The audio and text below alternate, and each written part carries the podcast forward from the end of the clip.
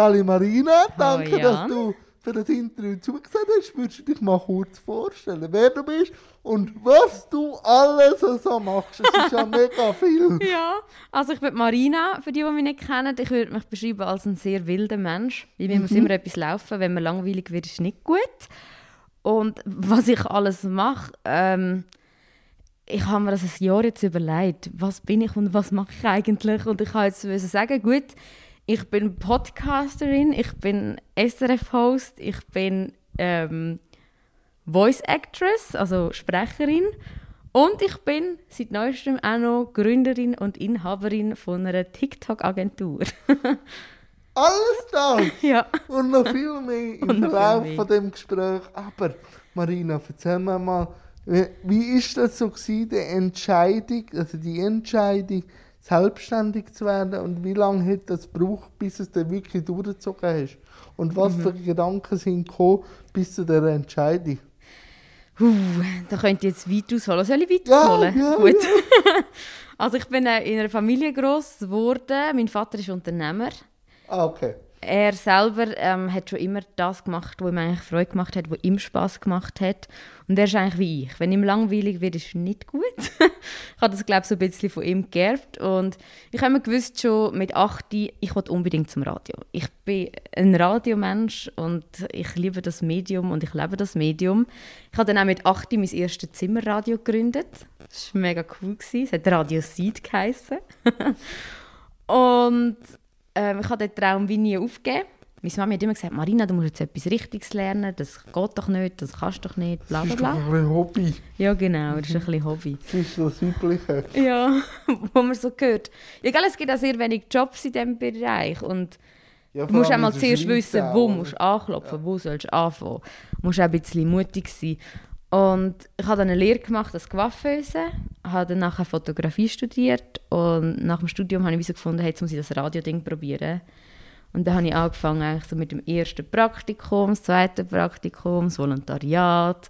Und nach irgendwie vier Jahren habe ich dann meine erste Festanstellung beim SRF Virus bekommen. Ähm, und dort hat es mir eigentlich sehr, sehr gut gefallen, die ersten Jahre. Und dann 2021 hat so, so vieles geändert. Das war eines meiner schlimmsten Jahre, gewesen, wirklich. Ähm, dass ich wirklich irgendwann im Studio gehockt bin, von mich her vegetiert bin, irgendwie Aber dann ist er langweilig geworden. Genau, mir ist langweilig geworden. Es hat intern keine Förderung mehr gegeben, es hat wieso keinen Platz mehr gegeben. Ich habe irgendwie jetzt Gespür bekommen, du gehörst da nicht mehr her. Ähm, und dann bin ich plötzlich von jetzt auf gerade ist so ein Gefühl gekommen, ich lasse immer auf mein Bauchgefühl, das ist für mich sehr wichtig. Mein Bauchgefühl hat auch noch nie irgendetwas Falsches gesagt. Wenn ich dort gehackt und, und ich habe viele, viele, viele Stunden brüllt in diesem Studio im letzten Jahr. Viele Stunden, weil ich einfach nicht gewusst habe, was soll ich? Es gibt keine Zukunft da bei dem Sender. Es sieht dich niemand, es, es hört dich niemand. Es interessiert sich vor allem niemand. Für die Leute bei dem Sender im Radio haben sich im letzten Jahr einfach niemand mehr interessiert. Und ich habe einfach nicht mehr gewusst, was ich machen soll. Ich habe keine Zukunft mehr gesehen.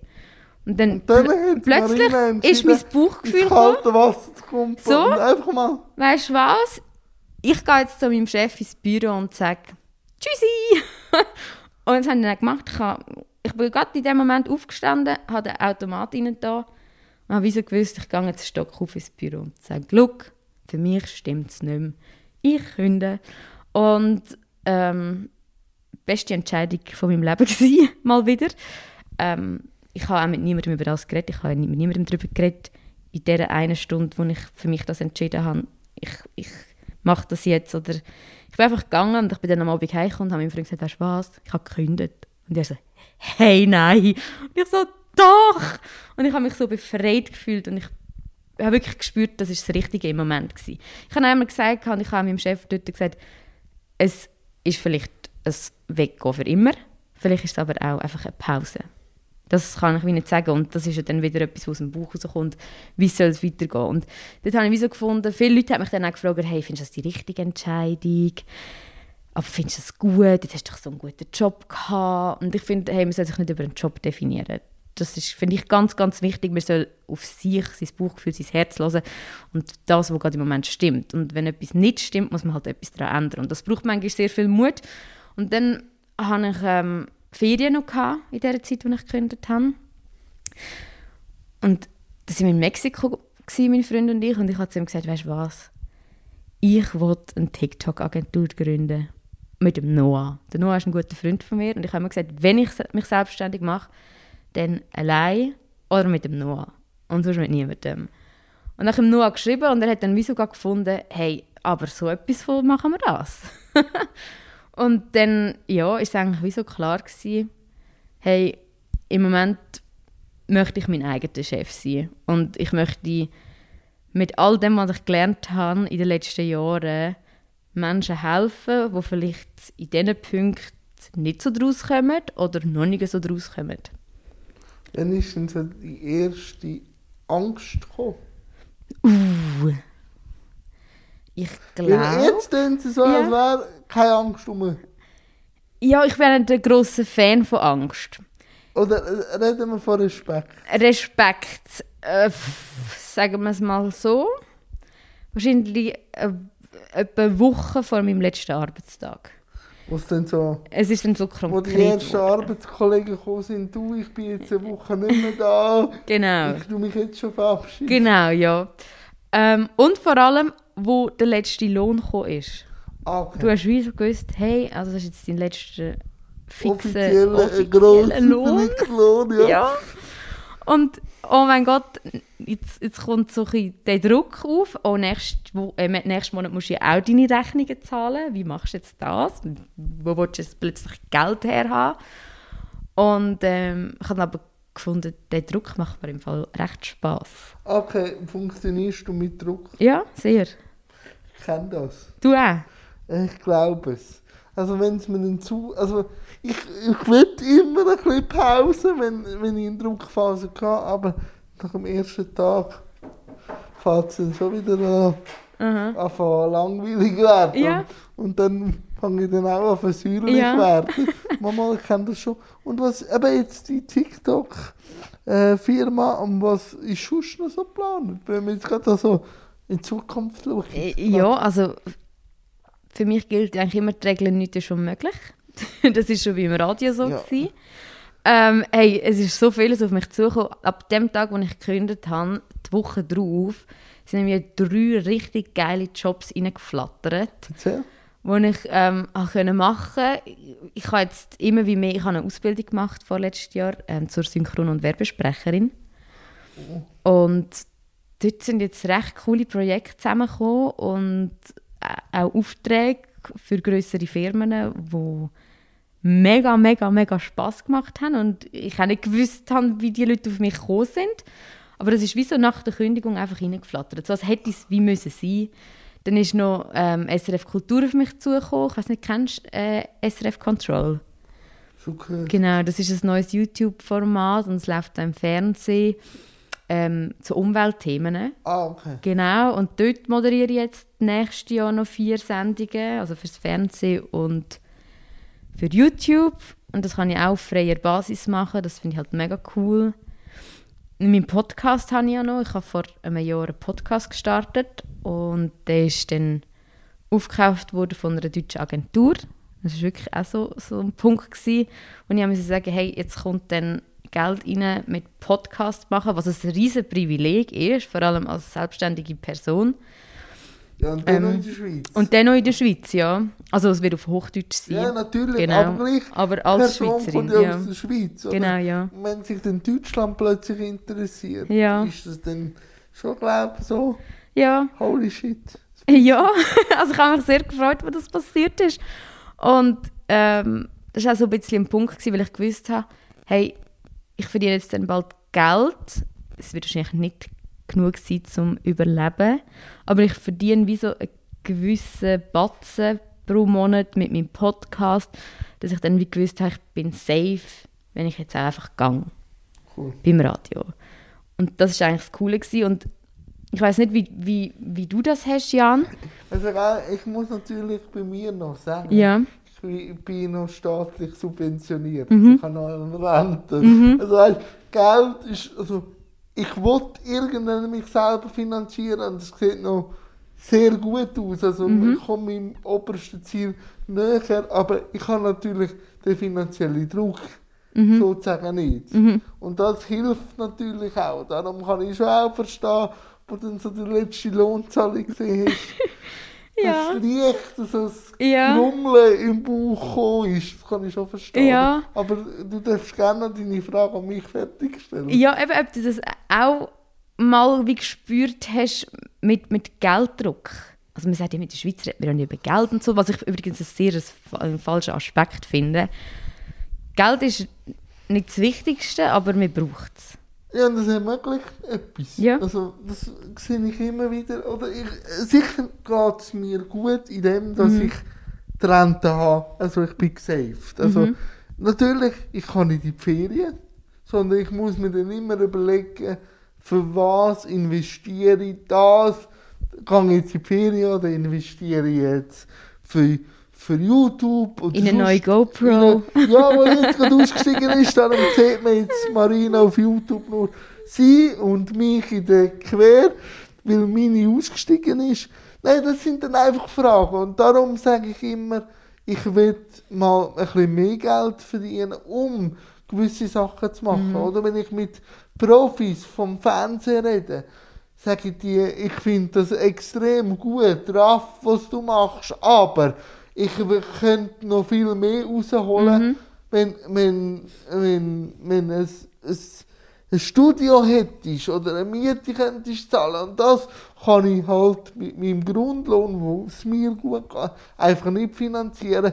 Darum, ich kenne nicht den finanziellen Druck, aber ich kenne finanzielle Wünsche, die ich aber nur mit, mit mehr finanziell kann ermöglichen kann. Das kenne ich sehr gut. Und da habe ich auch grosse Bucketlist, wenn ich, wenn ich äh, mehr Geld würde verdienen, auch mehr machen damit. Das kann ich sehr gut. Ich glaube, das ist ja bei allen auch Ja, so. natürlich. Wenn du nur mehr Geld hättest, dann würdest du noch das, das, das und das erfüllen. Ich glaube, bei mir ist es jetzt wie so, ich bin jetzt ein paar Monate selbstständig. Äh, Ich lebe immer noch, wie du siehst. Hallo. ja, machst einen friedlichen Eindruck. also, Ähm, Ich bin sehr glücklich. hast keine graue Haare, also so scheinbar. Ich habe sie noch ein bisschen blondiert. Nein, aber ähm, ich habe mich langsam damit abgefunden. Das finde ich auch recht cool. Ich habe mich äh, schon länger immer wieder interessiert für Unternehmer weltweit und Unternehmerinnen. Äh, Und immer wieder habe ich gelesen, gehört, gesehen, dass viele wie ihre Einkommensäste haben. Also Ja, also von da kommt etwas, von dem Projekt, von dem Projekt, von dem Projekt, von dem Projekt. Und ich habe mir das jetzt auch so ein bisschen eingependelt. Es kommt von meinem Podcast etwas rein, es kommt von SRF Control etwas rein, wo ich moderiere im Fernsehen. Dann ähm, kommt, im Moment arbeite ich, Achtung, in einem Fondue-Häuschen. Also hey, man darf sich nie zu schade sein für irgendetwas. Ich tue gerade im Moment Fondue servieren und Glühwein ausschenken. Dort kommt etwas rein. Das mache ich übrigens schon seit fünf Jahren, immer um die Weihnachtszeit herum. Das ist mega cool. Was fängt denn? Was fängt denn? Hey, also jetzt im Moment ist es wirklich gerade wieder Leute gesehen und treffen. Okay. Also ich, ich bin ein Jahr praktisch in einem Radiostudio in, gehockt, einsam und fast verwest, wenn du so willst. Ähm, habe oft niemand getroffen, auch aus irgendwie einer schlechten psychischen Verfassung heraus. Ich bin nicht mehr aufgestanden am Morgen. Ich habe niemanden mehr gesehen. Ich habe einfach nur noch... Das ist ja sehr atypisch für dich grundsätzlich. Genau, ja, das bin ich ich, oder? Ich bin ein lebensfroher Mensch und jemand, der Action braucht und so. Und ähm, ich habe von Januar bis Ende Oktober praktisch niemand gesehen, mit niemandem geredet, nichts gemacht. Ist Wirklich sicher, einfach- Ist sicher auch noch Strapaze dann für Beziehung, oder? Wenn du dann nur noch ihn siehst und so, dann... Ja, das Ding ist aber, wir haben es wirklich mega gut Ja, miteinander. das sieht man ja, Ja. auch. Es ist, aber ich Ja. glaube gleich, es ist Druck gekommen, wenn du natürlich sonst nie mit niemandem kannst reden. Ja, ich, Oder? ich glaube nicht mal der Druck, der oben ist, sondern ich habe sehr viel Respekt vor dem Jan. Also, mein Freund heißt auch Jan. Ohne Haar. Äh, genau, ohne H. Äh, ich habe sehr viel Respekt, ähm, wie er das mitgemacht hat. Ah, okay. Oder? Also weißt du, es sind- es ist ja nicht einfach eine Woche, gewesen, wo das so gelaufen ist, sondern es sind fast zehn Monate, gewesen, wo das so gelaufen ist. Und so viel Respekt, wo mir da gegenüber gegeben wurde ist und gezeigt worden ist. Und mich kann, wenn jemand in so einem Loch ist, ich weiß nicht, ob du das auch schon erlebt Mama, hast. ich habe, ähm, mein, mein Loch Mhm.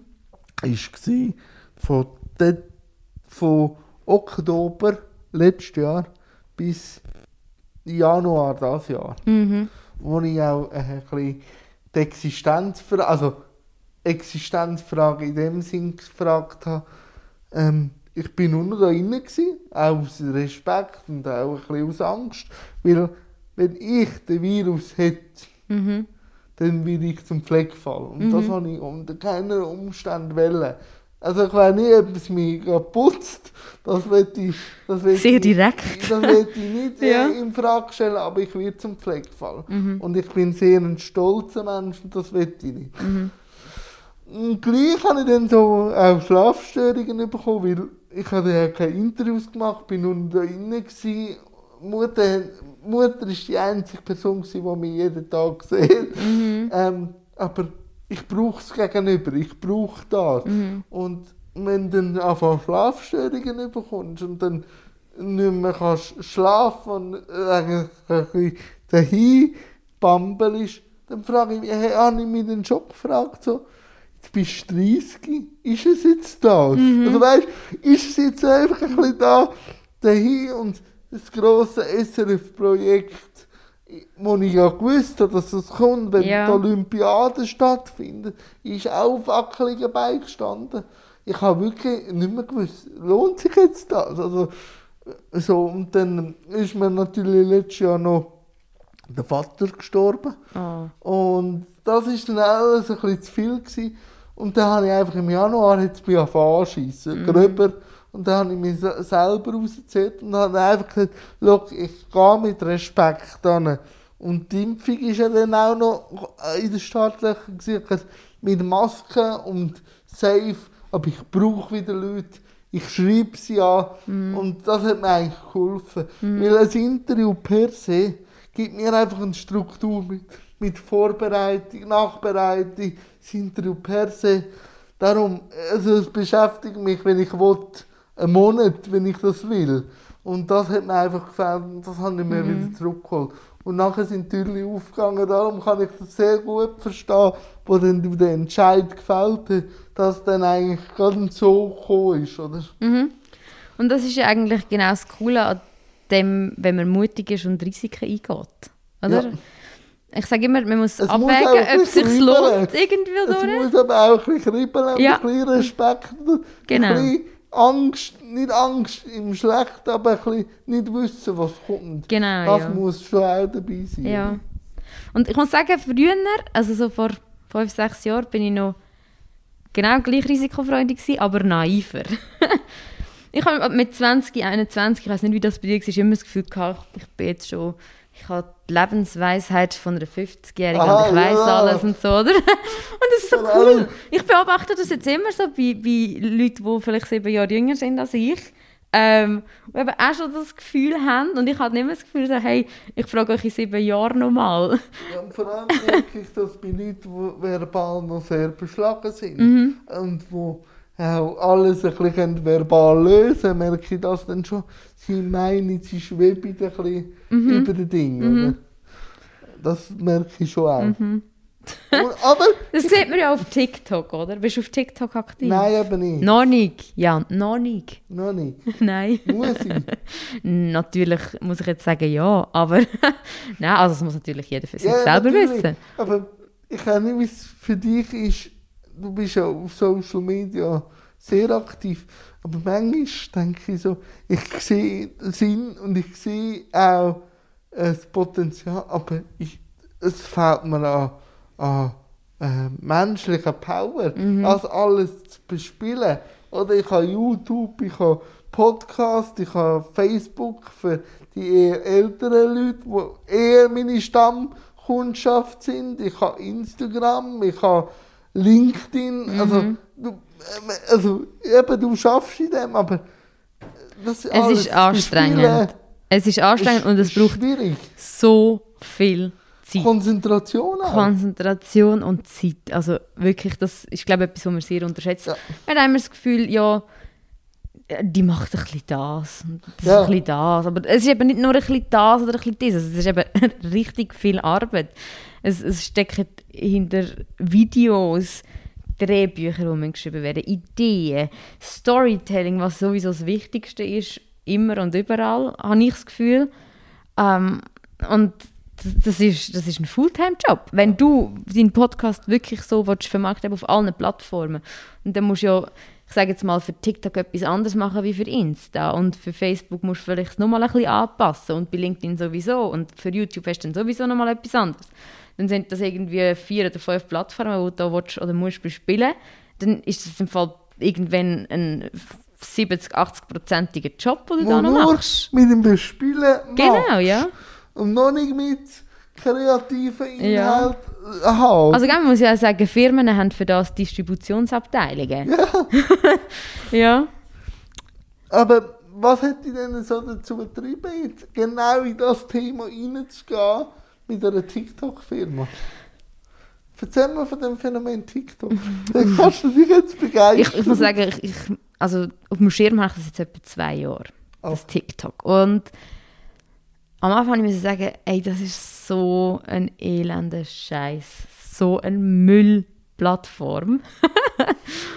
ähm, Dann ist ja die Liebe Ich- entstanden. ich habe es ja auch nicht irgendwie verstanden. Also ich, ich, früher hat das ja noch Musical geheißen und dann hat man einfach getanzt und mit den Lippen synchron Sachen gemacht und so. Ähm, und dort habe ich mich wirklich dann schon zu alt gefühlt, mit 25. Das ist einfach so. Bei TikTok sind, ähm, glaube wie viel, 70 Prozent unter 24 im Moment. Das ist vor ein paar Jahren sicher noch mehr gewesen. Ähm, und dort habe ich mich wirklich schon zu alt gefühlt. Ich bin auch eine sehr schlechte Tänzerin, dementsprechend tanze ich sicher nicht im Internet. äh, ist, ist okay, oder? Das musst du wissen.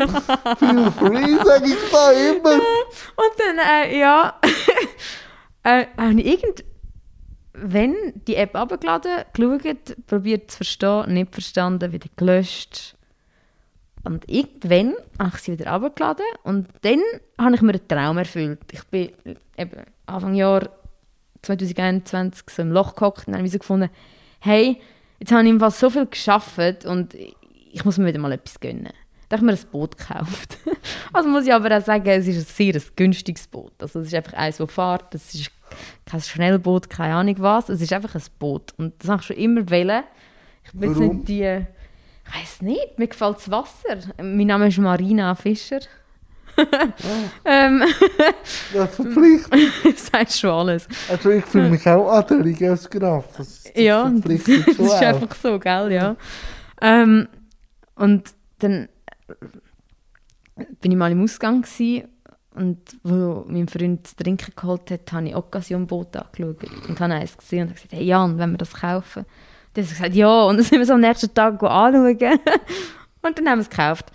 Und ähm, wir haben damit gewusst, hey, wir möchten das noch umbauen, möchten eine Liegefläche reinbauen und dieses und jenes und bla bla bla machen. Und äh, dann habe ich wieso gefunden, hey, komm, ich probiere mal, den Umbau auf TikTok zu begleiten.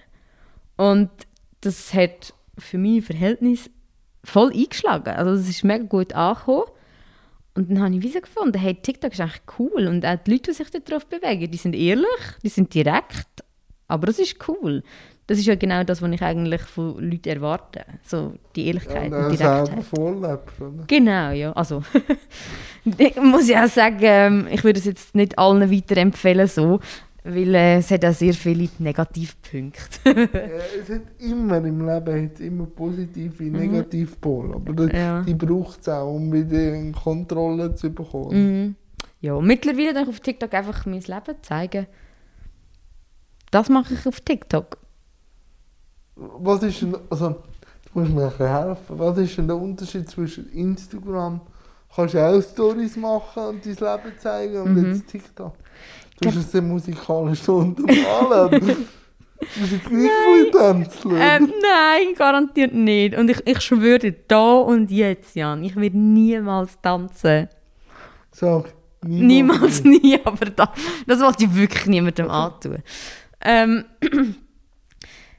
ja, bei, bei, bei TikTok ist einfach halt Storytelling ganz anders. Ähm, Was denn? ich glaube, bei TikTok, weil die jüngeren Menschen vor allem auch drauf sind, Ich glaube, das ist der Match entscheidende genau, Punkt. ja, die, die wollen schnell konsumieren. Ja, okay. Dementsprechend soll ein TikTok-Video zwischen 30 und 40 Sekunden sein. Oder äh, die ersten zwei Sekunden sind unglaublich entscheidend, wie Ja, du eine Person abholst. Genau, ja. Und wenn ein Song langweilig und blöd anfängt, dann drücke ich persönlich auch einfach weiter. Ja, aber was dann eben wieder passiert, wenn das dann eben alle machen, gibt es keine Kreativität, weil dann ist ja die Matrix wie Ja. durchbrochen. Dort hast du ja auch das Problem, das du auf Social Media Vor hast. Ja. Ähm, viele, viele, viele Sachen, wo du und ich und alle, die da zulassen, konsumieren, ist einfach eins zu eins kopiert. Meistens Eins von einem zu anderen eins Land, oder? kopiert von irgendeinem anderen Land. Irgendwie von den USA, von England, von Frankreich, weiß doch nicht. Aber so vieles wird einfach kopiert. Und wir unterscheiden zum Beispiel gerade auf TikTok zwischen trendigem Content und originalem Content. Und ich bin halt unglaublich Fan von originalem Content. Das ist das, was du selber machst, das ist deine Idee, das ist dein Ding, das du da raushaust. Und nicht einfach, ah, du hast gesehen, ah, komm, ich nehme den Sound und mache jetzt genau das Gleiche wie 100'000 andere auf dem Planet. Und ich habe das Gefühl, wenn du als TikToker möchtest durchstarten, äh, einfach ehrlich, direkt und so wie du bist, reingehst mit deinem Content, dann kommt das früher oder später sehr gut an.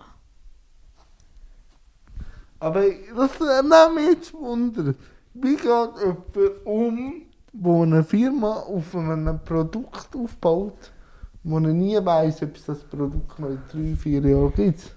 Gute Frage. Das ist eine Frage, die ich mir jeden Weil- Tag weil bei stelle. TikTok gibt es ja immer, also Mhm. gibt es ja auch sehr, ähm, weil es ja von China kommt, äh, oft auch noch vom Westen ein bisschen so Mhm. Vorbehalt, oder? Also die, Feina, äh, die Agentur, die wir gegründet haben, die heisst Feina. Und das ist natürlich eine Frage, die du jetzt gestellt hast, die fast täglich kommt. Das ist aber auch bei Instagram. Du weißt ja, Ja, nicht, ob es Instagram ja, Mono gibt oder ob es Facebook Mono gibt oder weiss auch nicht Aber was. ein Tischler, Das Ding oder? ist einfach, du musst, glaub, immer offen bleiben für Neues, du musst offen bleiben für Entwicklungen und du solltest wie immer ein Ass im Ärmel haben. Du das? Äh, so Wie jetzt auch das mein ganzes Leben lang irgendwo kannst Ausspielen. Ja, ich glaube, das ist dann aus dem Bauchgefühl kommt das Ass, das aus dem Ärmel rausspickt. Okay. Jetzt wird er so schnell geboren. Voll, ne? Und ich glaube, ja, ich glaube, look, äh, ich meine, wir sind immer noch am Anfang von, von der ganzen Reise, von der Selbstständigkeit. Ähm, logisch sind wir noch sehr euphorisch im Moment, oder? Das ist ich auch. Ähm, sollen wir auch, aber es ist äh, sehr, äh, es ist sehr äh, realitätsbewusst, solche Fragen zu stellen. Und ich habe das Gefühl, äh, so Sachen muss man unbedingt im Hinterkopf behalten. Sich vielleicht auch schon ein Gedanken machen, was wäre wenn, aber nicht an dem Punkt festhalten. Nein, nein, das könnte ich auch fragen mit YouTube. Oder? Ja. Und es ist auch berechtigt, dass man die äh, Tools immer wieder begutachtet und auch hinterfragt. Die Tools sind sich ja immer weiterentwickeln. Also weißt, YouTube, wo es angefangen hat vor 20 Jahren, ist ja nicht YouTube gewesen, so wie wir es heute kennen. Eigentlich vermisse ich das. Ja. Oder möchtest du dich noch erinnern, wie Instagram am Anfang ausgesehen hat? Äh, Das habe ich eben nicht so mitbekommen. Okay. Weil eben, was das anbelangt, bin ich sehr schweizerisch. Ich Mhm. mir das x-mal an und dann probiere ich und dann bin ich euphorisch. Aber es gibt schon wieder x andere Sachen, die äh, spannend sind. Mhm. Aber was ich eben spannend finde bei, de, de, bei Social Media, Clubhouse, Mhm. äh, ist ja der Shit gewesen, also Eine kurze zwei Zeit. Monate, aber dann ist es äh, eingebrochen. Warum? Ich rede ist Reden auf Social Media äh, nicht mehrheitsfähig. Das merke ja ich. Ich habe wahnsinnig zu kämpfen, meine Interviews spannend zu gestalten. Ist das wegen der Konzentrationsfähigkeit? Also ich glaube, Konzentration hat äh, sehr, sehr, sehr äh, nachgelassen bei sehr vielen Leuten. Auch bei mir selber, ich merke das auch. Ich meine, wie fest kannst du dich konzentrieren bei etwas, was du konsumierst? Ich sage jetzt Fernsehen oder Film oder Podcast. Wie oft mal lenkst du dich ab und kommst gar nicht mehr nach? Ja, und dann muss ich aber eh- mich wirklich aktiv entscheiden, ich will jetzt. Und mich wirklich auch fast nicht zwingen, aber sagen, ich will jetzt den Film schauen und stelle es nachher wirklich weg. Mhm. Weil der da kommt, oder? Ich kann das nicht. Ich mache immer drei Sachen gleichzeitig. Fernsehen schauen, E-Mails schreiben. jetzt? Jetzt gerade? Ja, wenn du sagst, drei äh, Sachen, Also ich, jetzt gerade konzentriere ich mich rein auf, ist das nicht schön? auf dich. Ich dachte, das ist super, es ist auch super angenehm. Und das ist ja auch sehr spannend, finde ich Ja, persönlich. natürlich. Aber ich finde zum Beispiel einfach Fernsehen schauen mäßig lässig. So. Äh, Es interessiert mich nicht gross. Ich kann auch sagen, okay, hey, jetzt heisst das Geld, dass die letzten paar Folgen sind rausgekommen. Komm, wir schauen es. Aber ja, ich schaue es dann nebenbei. Weil es so fest interessiert, tut es mich dann eben wieder nicht. Ja, das ist halt... Und sonst kann ich auch zurückspulen, wenn ich ja, etwas verpasst habe. Das kann man, äh, aber das merke ich oft, dass die Stille per se Mhm. kannst du als Mensch, glaube ich, im jetzigen Zustand gar nicht aushalten. Mhm. Die reine Stille. Ich habe sogar manchmal zur Nacht, nicht, dass ich Musik laufen lasse, aber ich habe Regengeräusche, Mhm. dass mich das entspannt. Aber ich habe mich das schon gefragt, die reine Stille kannst du, glaube ich, gar nicht mehr aushalten. Ich bin an einem Markt gsi, vor ein paar Tagen. Und dann sind zwei junge Leute vor mir gelaufen und die haben über Meditation geredet. Meditierst du? Ich probiere es immer, aber Schon? irgendwo finde ich dann...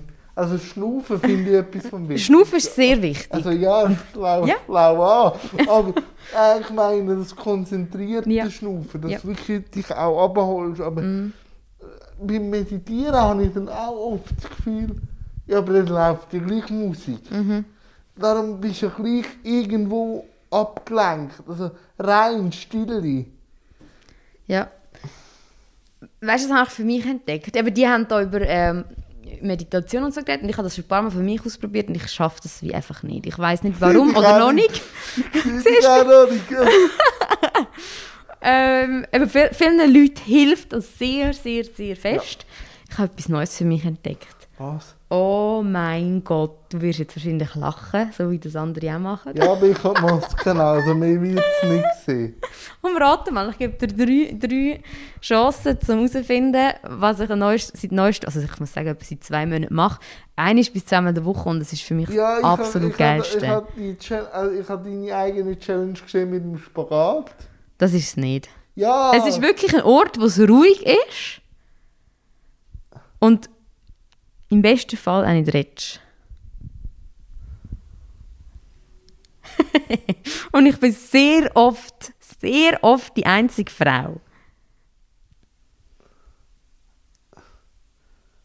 Also äh, in einem Kurssetting oder was? Nein.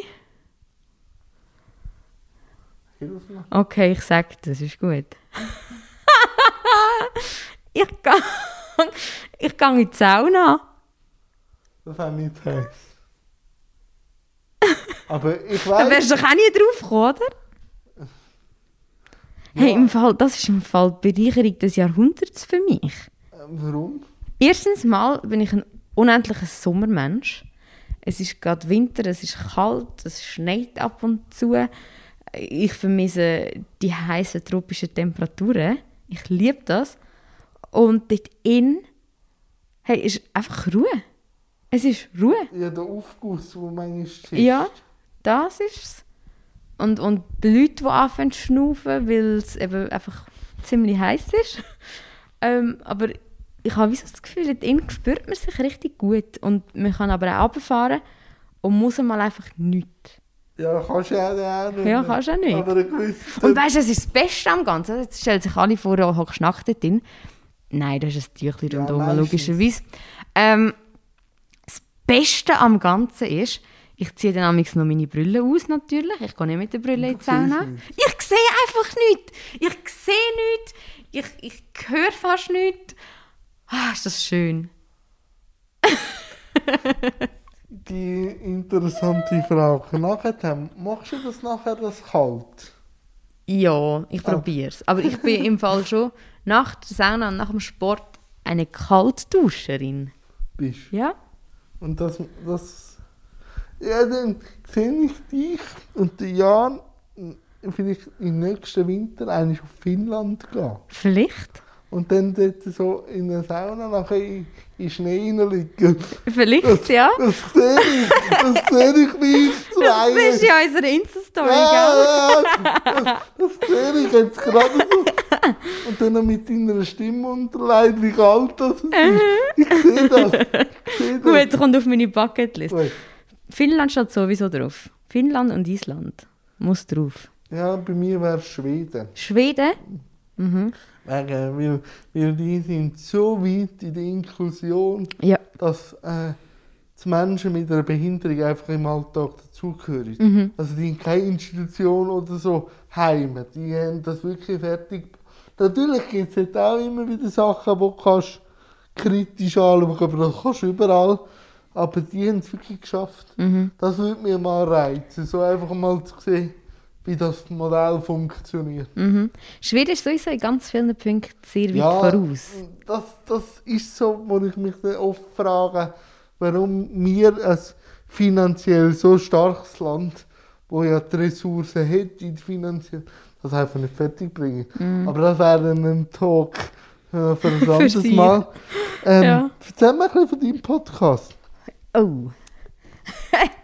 Was weißt du über ihn? Ich weiß vieles, aber erzähl Okay. also, wie würdest du beschreiben? Ähm, Für dich persönlich. in meinem Podcast, der heißt übrigens Deadline Grüße aus dem Todestrakt. Der ist heftig, Mhm. sehr heftig. Äh, es sind alles wahre Geschichten, die dort erzählt werden. Es geht, oder die Grundidee ist von einem guten Freund von mir, der Jan. Der, hat, der heisst auch Jan. Wie viele Jan gibt es Ja. eigentlich in meinem Leben? Die sind für dich, glaube ich, Die sind einfach die. Größten, weißt du? Ja. Die sind einfach matchentscheidend. Der hat äh, einen Podcast gemacht. Äh, Kompass, das war noch beim SRF-Virus. Mhm. Äh, eine Folge zum Thema Brieffreundschaften mit Mördern. Leute, die zum Tod verurteilt sind. Und ich habe gemeint, das gibt es nur im Fernsehen. Ich habe das noch nie gesehen, dass man das irgendwie wirklich machen kann, so im Real Life. Und dann hat der Jan mir jemanden vorgestellt, der so Brieffreundschaften vermittelt. Dann habe ich so Ah. gesagt, Jan, wäre es für dich okay, wenn ich eigentlich aus deinem Podcast ein Projekt weiterziehe und mal anfange Briefe zu schreiben und schaue, was daraus entsteht. Und daraus würde gerne einen Podcast machen. Und dann hat er gesagt, ja, ich. Ähm, für ihn wäre das kein Problem. Und dann habe ich angefangen, Briefe zu schreiben. Und habe gemerkt, hey, wow, es ist so heftig.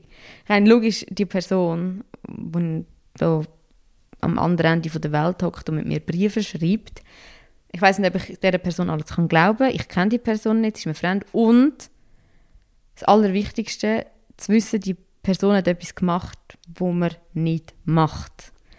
Aber trotzdem ist es noch ein Mensch, der eigene Geschichte zu erzählen hat. Und die Geschichte möchte ich so ein bisschen hören. Was schwirrt im Kopf um von einem Menschen, der seit 40 Jahren in einer Todeszelle hockt, die so groß ist wie dies und mein Badzimmer?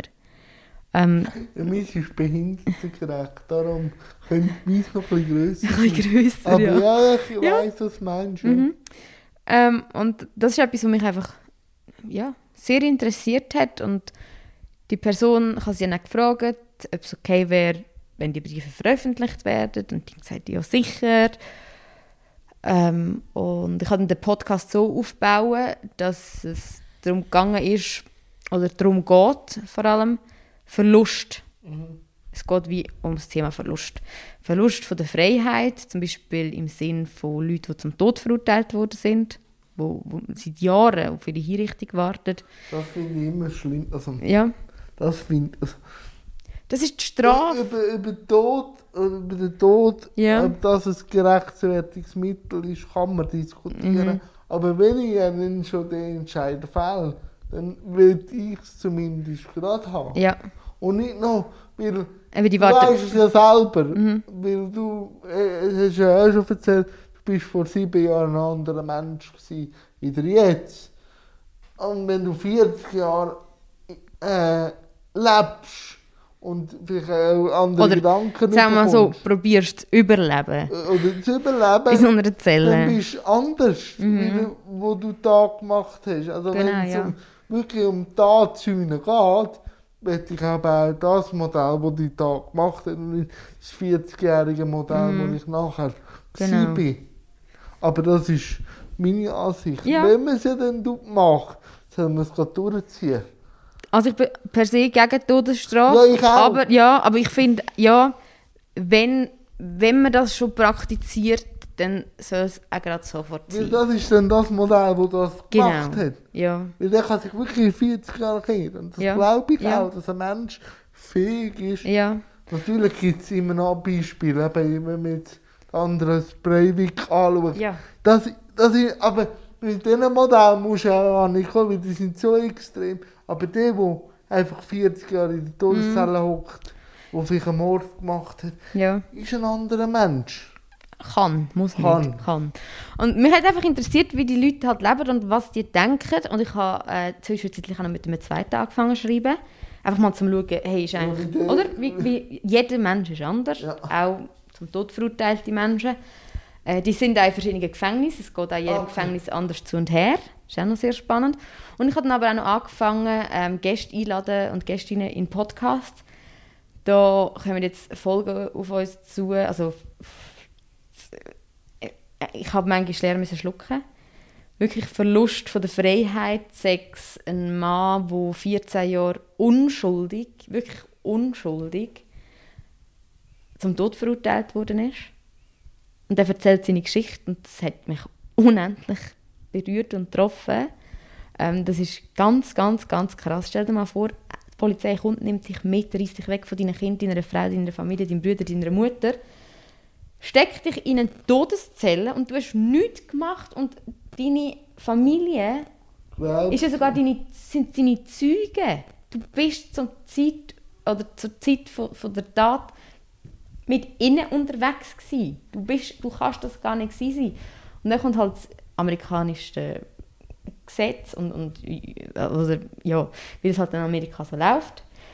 Ähm, und dann ist der 14 Jahre unschuldig eingesperrt worden. Das ist Ja. etwas, wo, wo so krass ist. Oder eine Frau, die ihre Brüder, Großeltern umgebracht hat. Sie hat einfach den Verlust von sehr nahen Verwandten müssen überstehen durch eine Tat, die der eigene Brüder gemacht hat. Also das sind so Geschichten, wo man sich eigentlich gar nicht kann und will vorstellen, wo es aber trotzdem gibt. Und ich glaube, das ist, finde ich, das Interessante, dass man genau dort ansetzt, wo eben die meisten einfach wegschauen. Und das, da kommt dann mal das Thema Tod. Das ist ein Thema, wo viele nicht gerne darüber reden. Und ich habe sehr, sehr Angst vor dem Tod. Ich weiß nicht, hast du Angst vor dem Tod? wenn wir das fast auftun. ich weiß nicht. Doch, wir können schon, weil, Du, weil meine Droge, wenn, wenn du so willst, mhm, ist Konfrontation mit dem Tod. Mhm, Weil ich bin eigentlich schon selber am Tod auf dem Karren gekumpelt.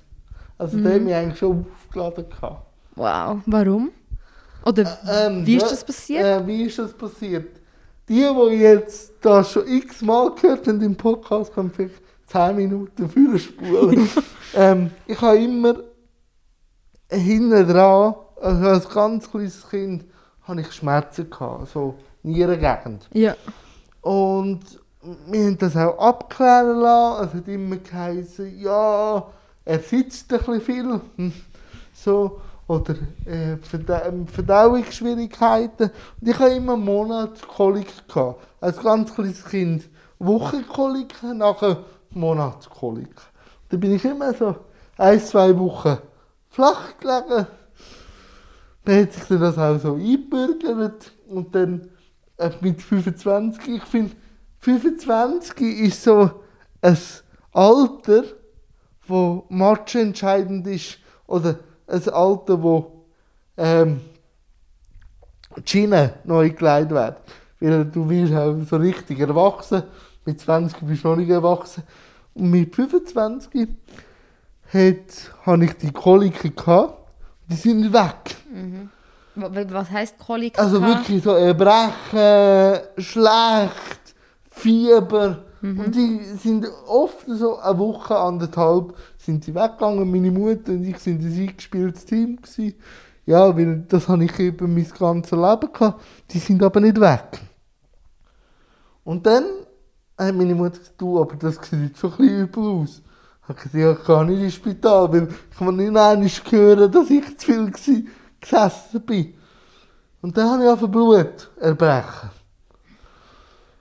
Und dann hat meine Mutter gesagt, du, ähm, jetzt wär's etwa Zeit. So, Höchste ja. Eisenbahn, ja. Und ähm, da, weißt du, wenn dann deine Mutter am, am Bett hockt, weil du eine Woche lang nicht mehr aus dem Bett hast können, und sagt, du, ich muss arbeiten, aber wenn ich heimkomme, habe ich ganz schlechtes Gefühl, dass es sich noch gibt.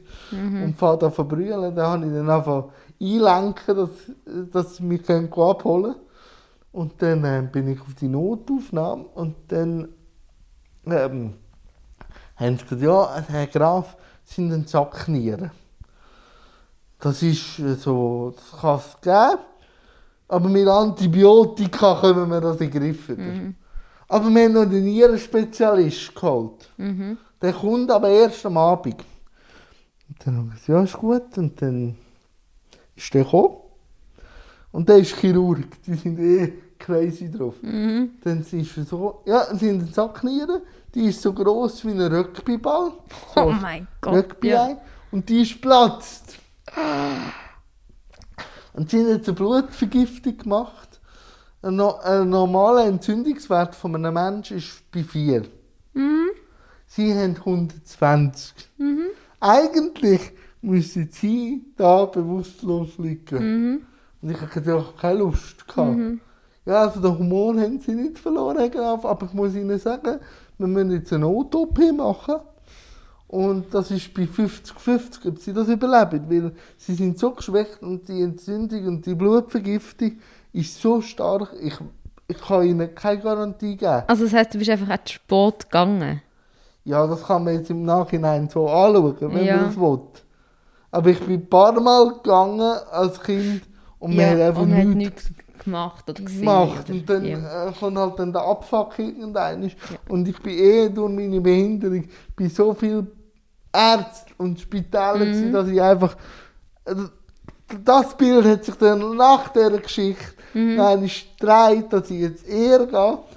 Und meine Mutter ist zusammengebrochen, weil sie hat sich natürlich Vorwürfe gemacht, weil ich bin nachher notop also operiert worden und mir da den ganzen Magen aufgetan und haben das rausgeholt. Also voll den Bauch aufgeschnitten? ja, voll. Wow, krass. So. Ähm, und dann habe ich so gesagt, und Marina, ich bin kein gläubiger Mensch. Wirklich, Mhm. Ich, wirklich. ich auch nicht, ja. Wirklich nicht. An mir ist auch wurscht, wer was glaubt. Ja, ich finde, jeder darf, wie er will. aber in diesem Augenblick, wo der gesagt hat, es ist 50-50, habe ich irgendwas gespürt. Ob jetzt das Allah, Buddha, Krishna, Winnie Pooh ist, aber etwas habe ich Ja. gespürt, wo sagt, es ist noch nicht vorbei. Mhm. Also, das kann ich auch nicht beschreiben. Ich habe einfach gewusst, ich komme nein, es Mhm. ist noch nicht vorbei. Und dann habe ich auch zu meiner Mutter gesagt, wir müssen warten, weil die OP ist vorbereitet worden. Ich habe gesagt, du, willst du mir noch etwas sagen? Weil ich weiß nicht, vielleicht komme ich dann noch eins. Mhm. Ja. Oder vielleicht komme ich auch nicht mehr. Ja. Was ist das, gewesen, was sie zu dir gesagt hat? Jetzt. Du Arschloch. Hat sie gesagt? Oder bin ich? Nein, nein, sie zu mir. Du Arschloch, du kommst zurück, weil das kann ich mir nicht eingestehen, wenn jetzt du mir abnippelst. Mhm. Und dann habe ich gewusst, ich muss eh zurückkommen. Jetzt Nein, musst du. ähm, aber Marina, um die Geschichte abzurunden, es war das Beste, gewesen, was mir passieren Mhm. Die ganze, äh, auch in dieser Qualität, in dieser extrem äh, Mhm. Situation. Weil nach dieser Sache ist das entstanden, warum dass du jetzt da sitzt. Ja, dein neues Leben. Es ist so, es ist eine zweite Chance. Ja. Und ähm, vor allem, wenn jetzt ich eine schwierige Zeit habe, frage ich mich immer, ist es qualitativ so schlimm wie dort? Mhm. Weil das hat mich so getroffen wie ein Blitz, dass ich gesagt es ist 50-50. Also sie, sie können auch sterben. Dass ich immer muss sagen, es ist nie so schlimm. Ja. Also weißt der Tod begleitet mich so Mhm. jeden Tag. Und jetzt durch den Vater Mhm. auch noch einiges, weil mein Vater ist 64 gewesen, als er gestorben Das ist. ist jung. Das ist sehr jung. Ähm, und er ist schon länger krank, so zwei, drei Jahre vorher. Und er hat dann so gesagt, ja, weißt du, Jan, ich muss jetzt noch ein Jahr durchhaben, bis ich an meine Pension ankomme. Weil, äh, das hat er nicht erlebt. Und, und das hat mir einfach noch einmal gezeigt. Und wenn deine Eltern sterben, ist es eh noch einmal, dann wirst du Ja. deiner eigenen Sterblichkeit auch bewusst. Weil, ich weiß nicht, aber für mich sind die Eltern immer Götter gewesen. Die hätte es gegeben, seit du auf der Welt bist. Die sind unverwüstlich gewesen und plötzlich bricht einer weg. Das konfrontiert dich dann noch einmal. Darum, für mich gibt es nichts Heilsames wie die Auseinandersetzung mit dem Tod. Dass du wirklich aktiv lebst. Und ich auch, ich mache auch viel weniger Kompromiss. Also ich mache schon, ich bin kompromissfähig, wenn du zu mir in einem Projekt kommst und ich mich müsste anpassen. Aber wenn ich etwas am Ausbrüten bin und das mich nicht glücklich macht, bin ich eher bereit zu sagen, ich lasse sie. Ich habe keinen Bock oder auch bei Menschen oder bei Freundschaften, wenn sich das erfüllt hat, hat sich das erfüllt. Ja. Und das macht... äh, Ich glaube, das ist die Kunst vom Nein sagen. Ja. Das ist so, ich, ich finde das sehr spannend, was du mir jetzt gerade erzählt hast. An der Stelle mal danke. Ich finde Ja. das recht berührend. Ähm, ich weiß nicht, ob du das weißt. Äh, dass du ein Handicap hast, das sieht man ja. Über das haben wir heute auch schon geredet, Ja. ähm, bev bevor der Podcast gestartet hat. Du sitzt im Rollstuhl, die Leute, seit du im Fernsehen bist oder wieder kommst, erkennen dich und reden mit dir. Was zum Beispiel mein Handicap ist, das sieht niemand. Aber ich habe auch ein riesen Handicap und jetzt kommt der Punkt. Ähm, bei dir ist das mit 25 passiert. Bei mir ist das auch mit 25 passiert. Das einfach- 25 Ich weiß nicht. ja, ich- weiß nicht. Vielleicht Aber wäre es vielleicht ist- spannend, wenn irgendjemand uns würde schreiben ob sie mit 25 auch irgendetwas Ich habe Krasses das aber erlebt schon haben. von wo öfters gehört, Ja, mit 25... einschneidend ist. Also, se- äh, positiv. Also Ja. Eher positiv, Ja. aber so einschneidend, dass Ja. du dein andere Ich Ja. von der Kindheit Ja. loslassen. Und, und darum finde ich so schön, was du gerade erzählt hast, so dass, dass bei mir ist jetzt nicht so gewesen, dass ich jetzt gerade dass mir gerade gesagt wurde, ist, du stirbst. Ja, Aber ich ich kann habe das selber ja, auch nicht gewusst. ja, eben, Also weißt ja, wo er gesagt hat, Ja. darum, der Aber- Mhm. Tod kommt so unerwartet, dass du gar nicht weißt. ja, dass du gar nicht weißt, was, was passiert. Bei mir ist das gewesen, es hat angefangen von, am Samstagnachmittag. Ähm, haben wir eine Spätzlepfanne gekocht. Ich liebe Spätzle über alles. Selber gemacht. Nein, ich kann nicht kochen, sorry. Ja, Aber eine Spätzlepfanne bringe ich gerade noch Okay. an. Aber sie war mega fein. Gewesen. Hey, dann nach dieser Spätzlepfanne so unendlich Bauchweh bekommen. Und, und alles Grusige dazu. Ich wollte das nicht ausholen. nein. Ähm, und das hat nicht mehr aufgehört. Wie bei dir. Das hat nicht mehr aufgehört. Über zwei Monate. Und meine Eltern, die wohnen in Spanien, so Part-Time. Okay. Und dann bin ich in Spanien. Gewesen. Und dann hat meine Mutter gemerkt, dass da etwas überhaupt nicht stimmt. Dann hat sie gefragt, wie lange ist das schon? Und dann habe ich so gesagt, ja, zwei Monate. Und dann hat sie so geheißen, Scheiße, wieso gehst du nicht zum Arzt Marina, das ist im Fall nicht normal. Ich, so, ich weiß, dass es nicht normal ist, aber ich habe einfach keinen Bock, zum Arzt zu gehen. Und dann hat sie dann gesagt, du gehst jetzt. Und, ich bin dann heimgeflogen und bin direkt zum Arzt. Und dann ist herausgekommen, dass ich eine, eine chronische Darmentzündung habe. Also ich habe Colitis ulcerosa. Das gleiche wie der Robin Rehmann hat, für die, die Robin Rehmann kennen. Äh, du kennst ihn, Jan. Ähm, und, und das war etwas, gewesen, also weißt du, nachher hast du mit 25, weißt du, bist das Leben lang, oder praktisch das Leben lang, oder so lange wie du musst, darauf angewiesen, auf Medikamente. Du hast immer wieder Schübe, wo du nicht kannst verhindern.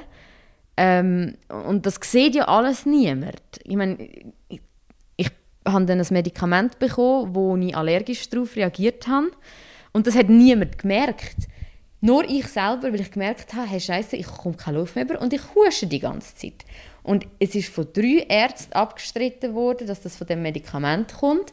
Ich hatte ein Jahr lang eine chronische Bronchitis, gehabt, zwei Lungenspiegelungen, eine Darmspiegelung.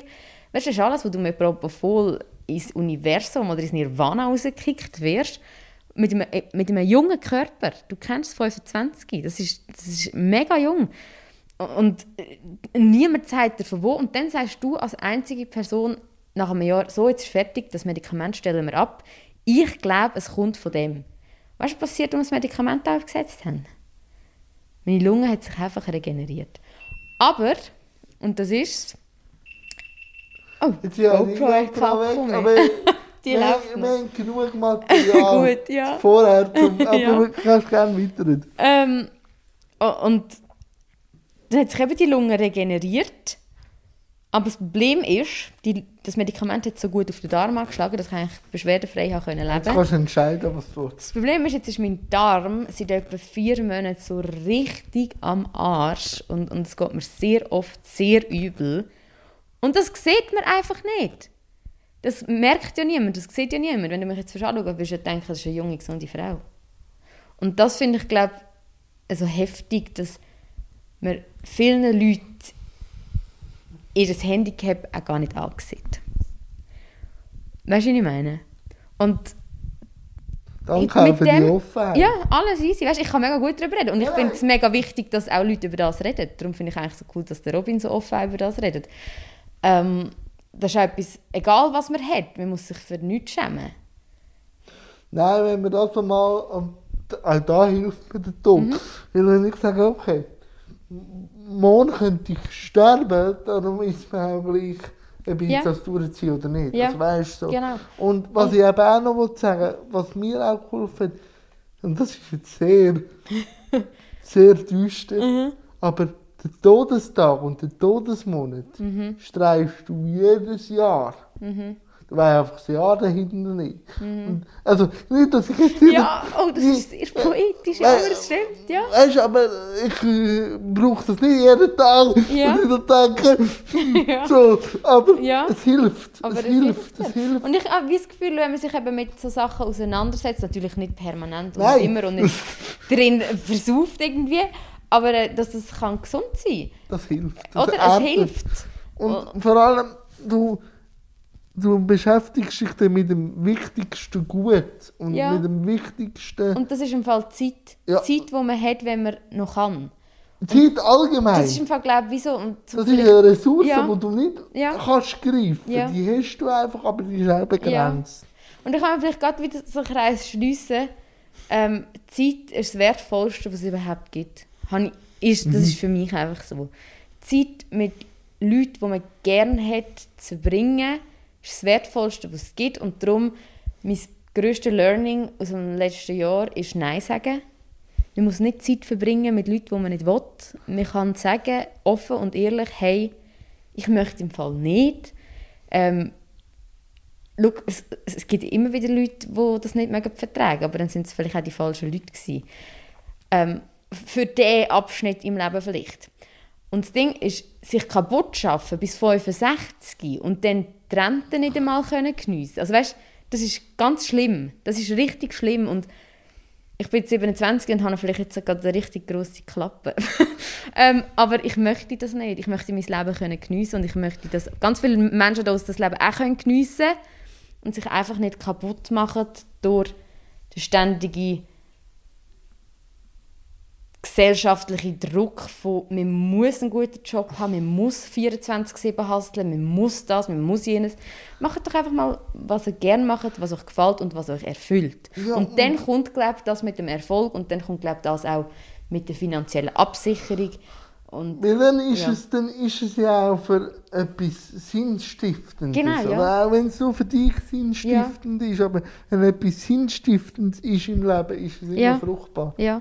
Und vor allem, was ist das Leben? Also, weißt, mit Das dem- Leben ist etwas Geiles. Ja, das, das ist es schon. Aber weißt, ich habe jetzt gerade einen Film geschaut über Alzheimer. Der Vater mit dem Anthony Hopkins.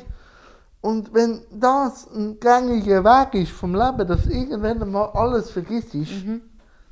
ja, dann fragst du ja sowieso, lohnt sich das jetzt drei, vier Wochen über ein Thema miteinander zu diskutieren, Mhm. wo einfach nicht zu fahren kommt, wenn ich ja eh mit 70 oder 80 einen ist, dass ich das vergesse. Ja. Also, Aber das ist ja genau das Gleiche wie zum Beispiel, hey, jetzt haben zwei Jahre lang so viele Leute permanent nur gemotzt. Wegen dem Wort Ja. mit C, oder? Ähm, wieso hat man nicht einfach, ich meine, es ist ein scheiß Zeit es ist blöd, es ist für alle blöd, es ist ja jetzt im Moment nur recht blöd. Ja, und und, es- uns haben die Leute Leute verloren und das ist unglaublich schlimm, da wären wir mit dem Thema Tod, das tut weh, das, das, ist, das ist überhaupt nicht schön. Aber wieso hat man so viel Energie, Lebensenergie, Energie, die so wertvoll ist, ins Motzen gesteckt, zwei Jahre, statt dass man in dieser Zeit, wo man sich halt hat anpassen oder irgendwie Zeit gehabt für andere Sachen, nicht einfach selber ein Projekt auf gestellt, wo man vielleicht nachher erfolgreich wurde daraus wäre, wo man etwas nicht. können machen Oder Oder, auch- nicht, oder gescheitert wäre. Oder man hätte einfach etwas für sich können machen wo einem selber gut tut, wo man sonst vielleicht nicht macht.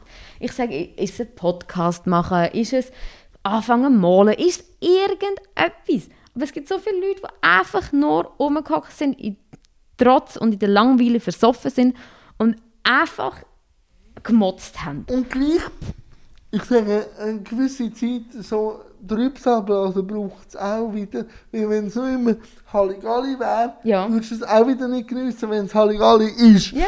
Es ist immer das Bewusstsein, du kannst auch aktiv wählen, Trübsal blasen und Ja. das auch als wertvoll anschauen. braucht's Aber du manchmal musst, auch. Du musst, ich denke immer, du musst dir bewusst sein, was du machst. Ja. Du darfst nicht von außen getrieben werden. Ja. Oder von den Gefühlen. Du musst bewusst. Und ich habe wie so das Gefühl, man muss auch, wenn man irgendwie dann in seinem eigenen Mitleid versinkt, was manchmal auch gesund ist, was manchmal auch sehr gut Ja. ist, will ich schon sagen, gut, jetzt darf ich im Fall noch 10 Minuten und dann stehe ich auf und mache Und jetzt darf ich die Tafel Schoki fressen. Genau. Oh, bei mir gibt es im Fall jeden Tag Schoki. Ja, aber es muss dir bewusst sein, es Ja. nützt nicht, wenn du die Tafel Schoki isst und nachher dich schlecht fühlst. Ja. Ja, Ja, das ist ja, kontraproduktiv. das ist sehr kontraproduktiv. Und darum, ja, ich, ich finde, man soll, man soll so viel Spass haben am Leben, auch wenn es nicht immer lustig ist. und Spaß nur kann auch ernst sein. Ja, Spass kann sehr ernst und sein. alles sein. Was ich auch gemerkt habe, ähm, da würde ich dich vielleicht auch äh, sehen, wenn du jetzt mit 25 die Diagnose bekommen hast, den Wegbegleiter bekommen hast, auch nicht hast wollen. Aber seit ich mit dieser Erfahrung äh, lebe, liebe ich mich auch selber mehr, weil es, einfach bewusst wird, dass es fragil ist. Und ich glaube, das finde ich schön, dass man sich selber kann lieben kann.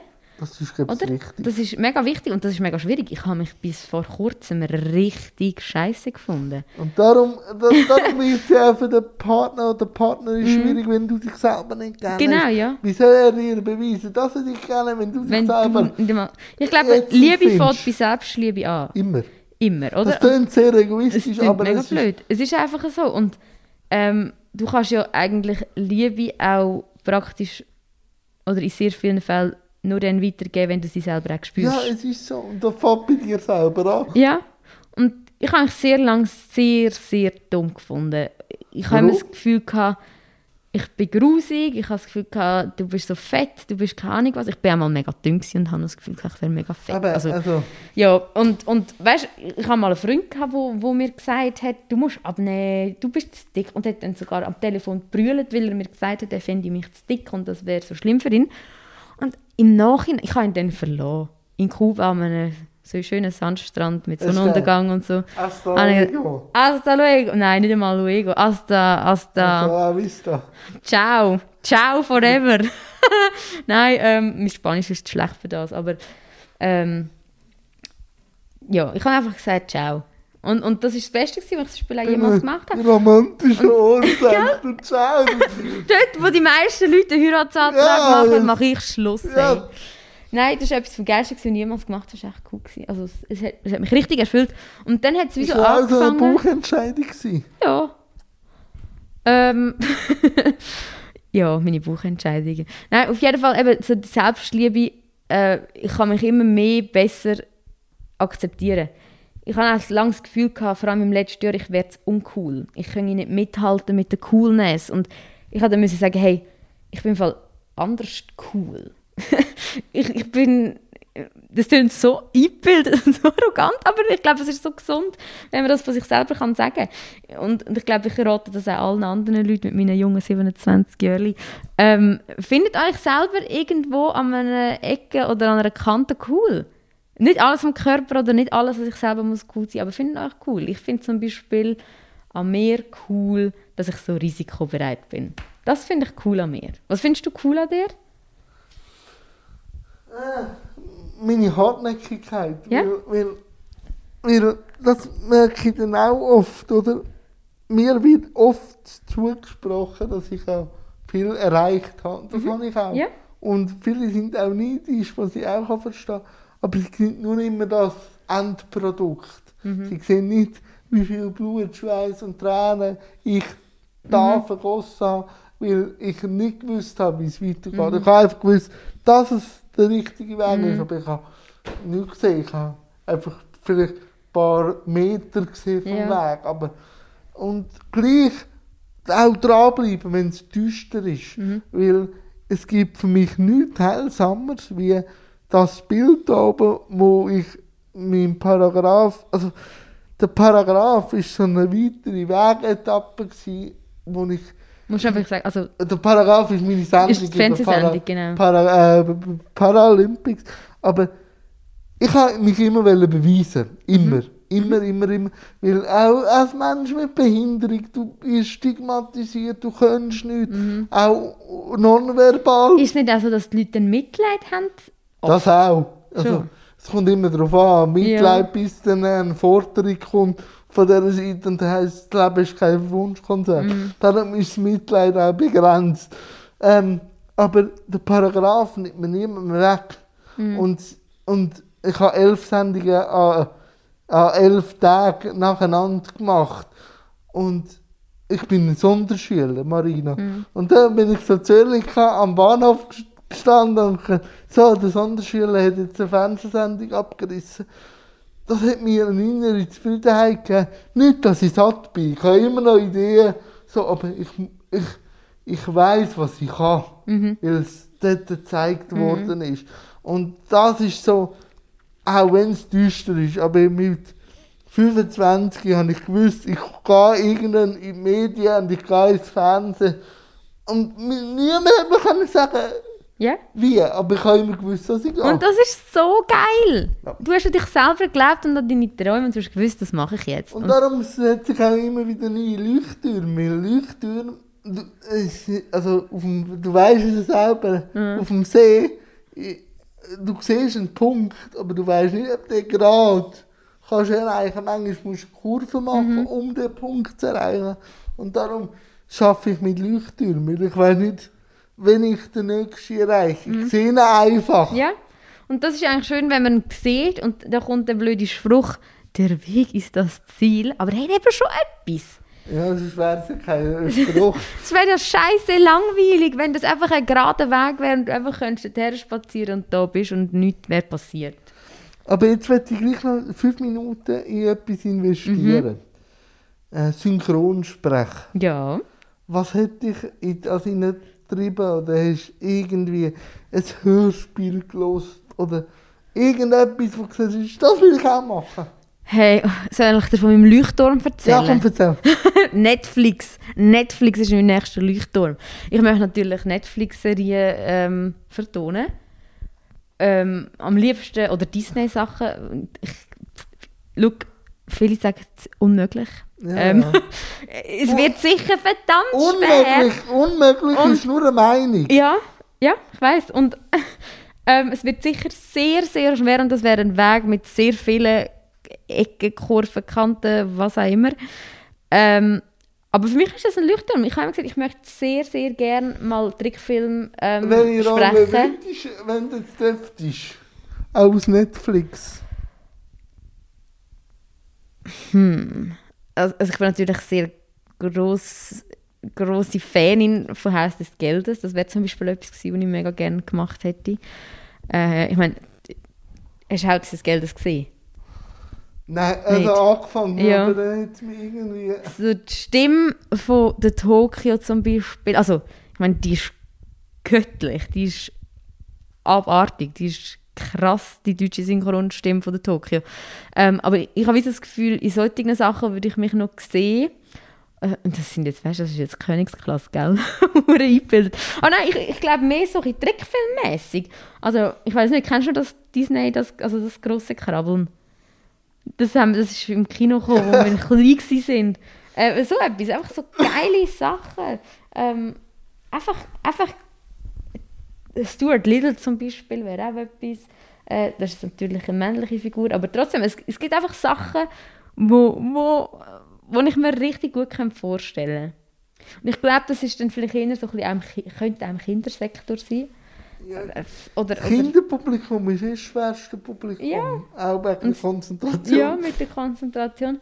Ja, ich finde das einfach geil. Und das ist, glaube ich, so mein nächstes Ziel, mal in einer grossen Produktion können. Hörbücher los sie. auch. Weniger. Ich, ich tue sie mehr Texte schreiben, vertonen und produzieren. Die Hörbuchreihe vom Harry Potter Deutsch? Ja. Das ist so mein of Synchron Mhm. Ja. sprechen. Ja, auf Sprechen, das stimmt. Da haben wir immer früher zum Einschlafen gelassen. Immer. Also, und, und was der, der fertig gebracht hat, der Rufus Ja. Beck, ist einfach next level. Ja. Also, Oder das so eine unendlich schöne Stimme. ja, und vor allem die Variationen, Ja. Mhm. der macht ja jede Figur anders, dass du wirklich meinst, das sind Freunde, Mhm. dass die begegnest. Oder das Car bei König der Löwen ist, einfach, Ja. ist einfach episch. Mega. Hey Marina, Mhm. jetzt, jetzt nimmt es mich Wunder, wie lange haben wir geredet? Ehrlich Keine. Ahnung. Ich hätte jetzt gesagt, eine Stunde 53. Ja, nein, nicht ganz. du bist äh, so wie der äh, äh, Rekordverdächtig mit einer Stunde und zwölf Minuten. Oh! Ja. Das hätte jetzt aber hure schnell ist das, ist das gegangen. Gibt es noch irgendetwas, wo du mich willst fragen Weil Das mache ich eigentlich immer, wenn mein Setting durch ist. Mhm. Ich habe dich jetzt schon vieles gefragt auch. Ja. Ähm, was ist dein nächster Leuchtturm? Also ich habe verschiedene. Aber so, was ich mich immer noch sehe, ist irgendwo ein Talk-Format. Ich weiß, die sind ausgelutscht und so, aber ein Talk, ein Reden ist einfach mies und darum sehe ich das irgendwo noch auf einer Plattform, wo vielleicht auch gesponsert ist. so, das sehe ich schon auch. Oder eben mich selber können zu finanzieren oder teils zu finanzieren, dass ich mal die Rente abstufen kann. Oder eine Familie ist immer noch so die Sache. Oder ich habe jetzt ein neues Projekt angefangen, wo jetzt auch am, am Gebären ist mit der Hochschule Luzern, dass ich vielleicht anfange, anfange unterrichten, Sozialpädagogik. Ich habe mal einen Vormittag unterrichten und jetzt schauen wir einmal, wie wir das ausarbeiten können. Also so die Interaktion auch mit jungen Leuten, so Herausforderungen, neue Gedanken, wach bleiben, das ist schon noch mies. Und Fernsehen ist halt ist noch nicht, ist noch nicht fertig erzählt. Ja. Da, und so Sachen Und Kanada wäre noch irgendwann mal so auf der Bucketlist-Thema NHL, dass ich mal Ja. noch so etwas schaue. Und nachher schauen wir. Etwas kommt mir sicher zu sehen. Und was steht bei dir jetzt noch, also in das 22 hineinschaust? Ui, gute Frage. Also was wir sicher machen im 22 und jetzt äh, sträuben sich wahrscheinlich alle Haare. Äh, wie vielen? Äh, vielleicht. Nein, äh, es ist tatsächlich eine Weltreise abgeplant ab September. Ähm, remote arbeiten für mich, für den Jan ein halbes Jahr Ferien. Also Ferien, er hat es krass verdient. Ich kenne niemanden, der so viel arbeitet wie der Mensch. Also wirklich so viel gibt und in sich selber investiert wie der Mensch. Und Ähm, ähm, am Namen. es liegt wirklich am Namen. Jan, falls ihr gerade einen Namen sucht für euch, das Kind darf es Jan. Ja, Egal ob das männlich oder immer gut. weiblich. Das Oder divers. immer gut. Das Jan ist immer gut. Ähm, äh, ja, das, wir haben das vor vier Jahren abgemacht. Er hat gesagt, er muss jetzt noch seinen Bachelor machen und nach seinem Bachelor gehen wir reisen. Und ich habe immer gesagt, egal was denn ist, dort kommt nichts dazwischen. ähm, das werden wir einfach so anpassen, dass es funktioniert. Und dementsprechend freue ich mich 2022 sehr fest auf die grosse Reise, die wir Und die. Route ist schon gemacht. Nein, wir, wir haben jetzt uns gesagt, hey, du kannst es nicht planen. Es Ja. wird dann einfach das sein, wo funktioniert und geht. Und da muss man halt offen sein. Aber, Aber das sind ihr ja auch. Ja. Nein, Marina, es war mir eine wahre Freude. Gewesen. Gleichfalls, Jan. Und gerne wieder einmal zu einem anderen Thema, jederzeit. Und danke vielmals. Sehr gern. Und nochmal, schönen Namen hast du. Schönen Namen. Mit H, mit Zusatz. Nein, danke vielmals. Sehr gern.